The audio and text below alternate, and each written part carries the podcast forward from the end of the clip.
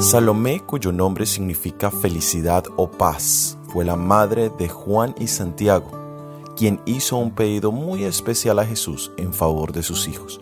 Hoy estudiaremos un poco de su vida y el significado de su pedido a Jesús para nuestras vidas hoy en día. Somos Magnolia y Óscar Oviedo, bienvenidos al análisis bíblico, comencemos.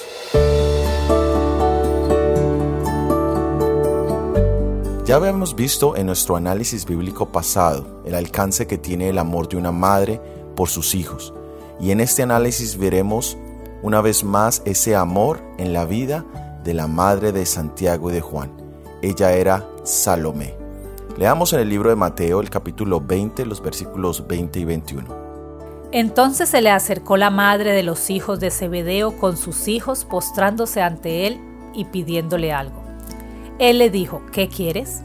Ella le dijo, ordena que en tu reino se sienten estos dos hijos míos, el uno a tu derecha y el otro a tu izquierda. La solicitud de Salomé venía de parte de sus dos hijos, y antes de entrar a analizar la petición como tal, es bueno resaltar el interés que esta madre tenía en el bienestar de sus hijos.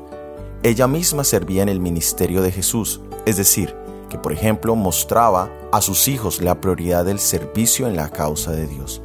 Para toda madre y padre no hay mayor felicidad que sus hijos estén en el reino de Dios y más aún que puedan servir en este mismo. Es triste cuando nuestra visión como padres solo se enfoca en un futuro terrenal para nuestros hijos, sabiendo que todo en esta tierra es pasajero, es temporal, que las riquezas y las oportunidades terrenales pueden durar tan solo unos momentos, mientras que las realidades eternas son para la eternidad. Ahora miremos de cerca la petición como tal. Ordena que en tu reino se sienten estos dos hijos míos, el uno a tu derecha y el otro a tu izquierda. Esta solicitud no se hace para solicitar un empleo o un trabajo en el reino, tampoco para que pudieran servir en él, sino se habla de recibir honor al mismo lado de Jesús y por encima de los demás. Humanamente podríamos haber rechazado la petición y hasta reprender a los que la hacían, pero el Señor toma algo positivo de la petición y presenta un nuevo elemento. Muchos hoy en día hacen peticiones similares, tomando literalmente el pasaje que dice pedid y se os dará, pero ignorando pedir de acuerdo a la voluntad revelada de Dios. Pero siempre la diferencia está en nuestra actitud, si es humilde o si es orgullosa. El elemento del orgullo es muy importante porque es el pecado en el que caemos con mayor facilidad y que nos cuesta mucho deshacerla. El orgullo no es visible, pero sí que se sabe manifestar. En el corazón de Santiago y de Juan había orgullo, un sentimiento de mérito propio y superior al de sus hermanos. Leamos en el libro de Mateo capítulo 20, versículos 22 al 23. Entonces Jesús respondiendo dijo, no sabéis lo que pedís. ¿Podéis beber del vaso que yo he de beber y ser bautizados con el bautismo con que yo soy bautizado? Y ellos le dijeron, podemos. Él les dijo, a la verdad, de mi vaso beberéis, y con el bautismo con que yo soy bautizado seréis bautizados. Pero el sentaros a mi derecha y a mi izquierda no es mío darlo sino a aquellos para quienes está preparado por mi Padre. Es bueno notar que la respuesta va para Santiago y Juan directamente, no para su madre. Y aunque ellos estaban llenos de orgullo y ambición, Jesús los restaura con espíritu de mansedumbre. ¿Cómo reaccionamos nosotros ante los defectos de los demás? ¿Buscamos exponerlos al público? ¿Buscamos que reciban la consecuencia de sus actos? O buscamos restaurarlos como hizo Jesús con Santiago y Juan. Lo primero que Jesús hace es mostrarles su ignorancia respecto al reino mismo.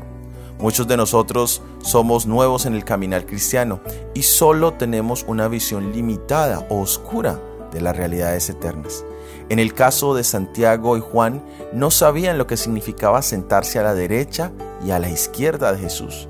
Ellos pensaban que ya habían servido lo suficiente que eso les garantizaba el derecho a semejante posición.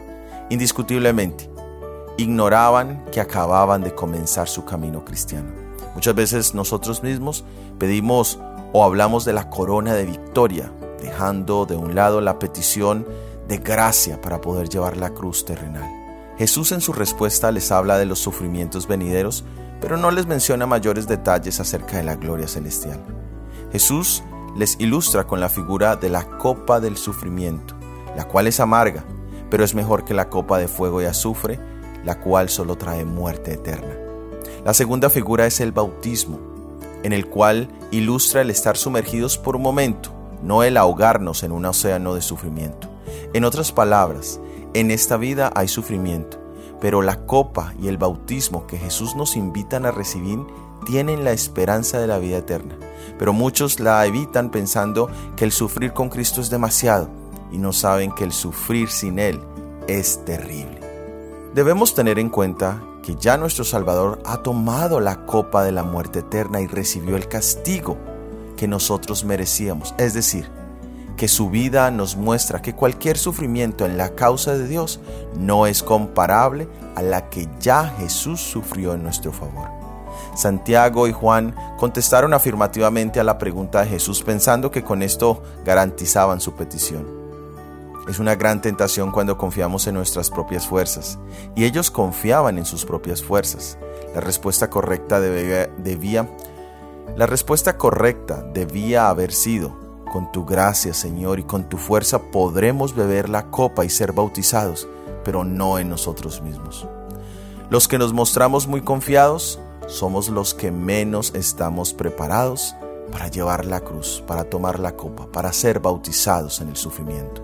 Santiago y Juan bebieron la copa de sufrimiento. Santiago fue el primero de los apóstoles en ser martirizado y Juan el último. Y aunque Jesús no les dio ningún específico de la gloria eterna, sí les garantizó que estarían allí. Qué mayor felicidad que esta, la vida eterna. ¿Es ese tu gozo y seguridad presente? Hoy es la oportunidad de que ese gozo y esa seguridad sean tuyos en Cristo Jesús. Leamos en el libro de Mateo, capítulo 20, versículos 24 hasta el 28. Cuando los diez oyeron esto, se enojaron contra los dos hermanos. Entonces Jesús llamándolos dijo, ¿Sabéis que los gobernantes de las naciones se enseñorean de ellas y los que son grandes ejercen sobre ellas potestad? Mas entre vosotros no será así, sino que el que quiera hacerse grande entre vosotros será vuestro servidor y el que quiera ser el primero entre vosotros será vuestro siervo. Como el Hijo del Hombre no vino para ser servido, sino para servir, y para dar su vida en rescate por muchos. La reacción de los otros discípulos fue de enojo y molestia por la petición de Santiago y Juan. Y su molestia no era por la falta de espiritualidad de ellos, sino porque ellos mismos deseaban lo mismo, nosotros solemos molestarnos con los defectos de los demás, en especial con los que se asemejan a nuestros propios defectos. Es una forma de exteriorizar nuestra propia frustración por nuestras debilidades y faltas. Las enseñanzas de Jesús iban centradas alrededor de la humildad. A través de todo su ministerio enseñó que la mayor cualidad cristiana era la humildad y que el mayor pecado era el orgullo. Y esta es la lección que todos nosotros como padres debemos aprender especialmente en nuestro trato con nuestros hijos físicos y espirituales. Debemos enseñarles que en este mundo la humildad es muy escasa. No se considera como una virtud que se pueda describir en el currículum vitae, pero es la condición esencial para la vida eterna. Muchas veces nos afanamos porque nuestros hijos conozcan los principios de fe, que participen en todos los servicios, pero no nos hemos acercado con la humildad con la que Jesús se acercó a sus discípulos, especialmente en los momentos cuando ellos erran.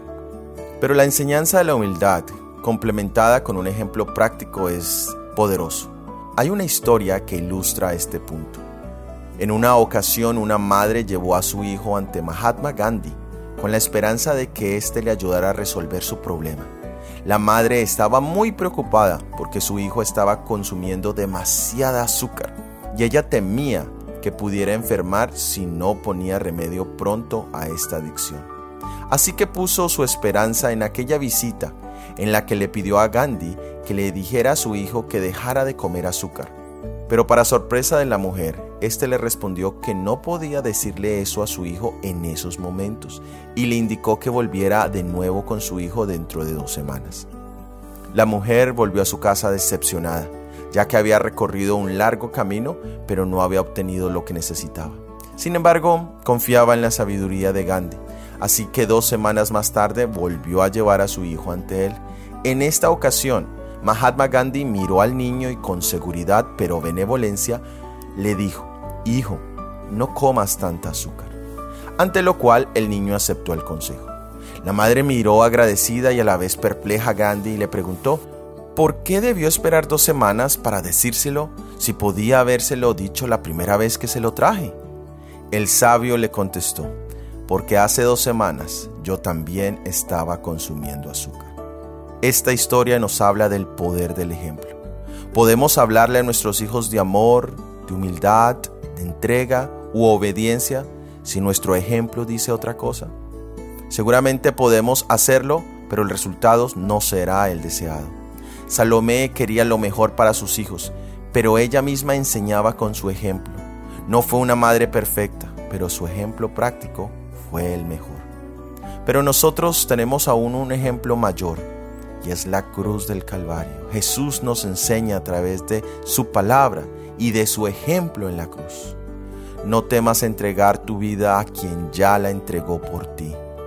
Que Dios bendiga a todos los padres y madres que buscan aprender de Jesús para la salvación de sus hijos. Gracias por haber escuchado nuestro episodio del análisis bíblico para esta semana. La próxima semana estudiaremos María Magdalena y la resurrección. Si ha sido de bendición y quieres ayudarnos a la proclamación de este mensaje, por favor, compártelo, déjanos tus comentarios y opiniones en cualquiera de las plataformas donde nos escuchas. Y recuerda, esta semana estaremos publicando las eh, lecturas de semana de oración en audio, entonces por lo tanto suscríbete y activa las notificaciones. Todo ha sido producido por el Ministerio 147, que Dios te bendiga. Amén.